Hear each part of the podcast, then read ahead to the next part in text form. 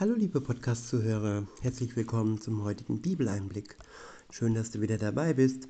Heute habe ich einen Vers aus dem ersten Korintherbrief, aus dem 13. Kapitel und es ist der Vers 13. Verwenden tue ich heute die Übersetzung Schlachter 2000. Dort heißt es, nun aber bleiben Glaube, Hoffnung, Liebe, diese drei die größte aber von diesen ist die Liebe. Ich wiederhole. Nun aber bleiben Glaube, Hoffnung, Liebe. Diese drei. Die größte aber von diesen ist die Liebe. Liebe Zuhörerinnen, lieber Zuhörer, hiermit ist gemeint, dass diese drei Dinge ewiglich bleiben, dass diese drei Dinge diese Welt überdauern bis in die Ewigkeit hinein.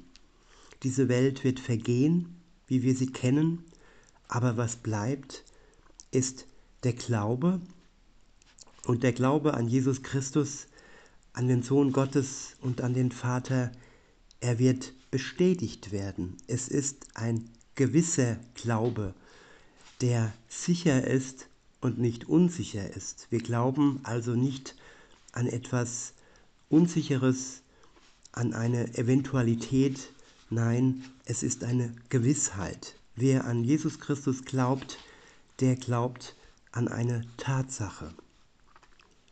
Und diese wird bestätigt werden, wenn er, Jesus Christus, zurückkommt in diese Welt und richten wird die Lebenden und die Toten und aber auch die zu sich holt, die an ihn glauben, die ihm vertrauen. Das ist das erste von den dreien.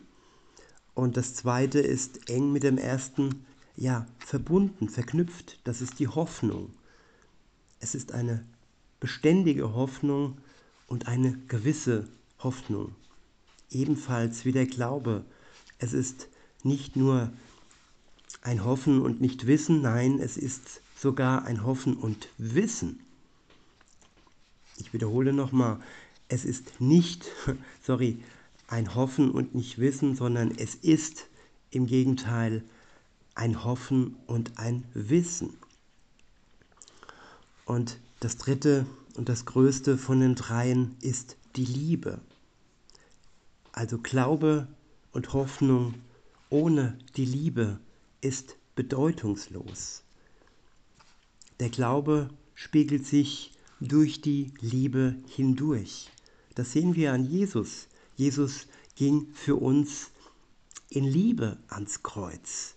Er tat es nicht aus blindem Gehorsam, sondern seine Motivation, sein Antrieb war Liebe zum Vater und Liebe zu den Verlorenen, Liebe zu denen, zu uns, die wir gesündigt haben und die wir dieses Opfer brauchen. Ohne dieses Opfer, das Jesus Christus für uns getan hat, wären wir hoffnungslos verloren. Aber durch ihn haben wir eine beständige Hoffnung. Durch ihn bekommen wir durch unseren Glauben den Geist in uns hineingelegt. Und dieser Geist Gottes wiederum, er ja, gießt aus in uns die Liebe so ist es wie ein Kreis, der sich schließt und in der Mitte steht Jesus Christus und er schenkt uns den Zugang zum Vater. Ohne ihn hätten wir keinen Zugang, kein Testament. Durch ihn haben wir das Testament. Durch ihn sind wir zu Kinder Gottes geworden.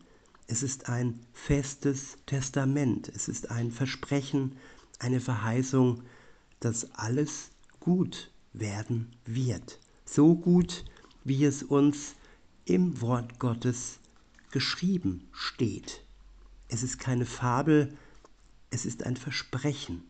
Und viele Versprechen sind schon eingetroffen, liebe Zuhörer. Und einige werden noch eintreffen. In diesem Sinne wünsche ich euch eine gute Zeit und sage bis denne.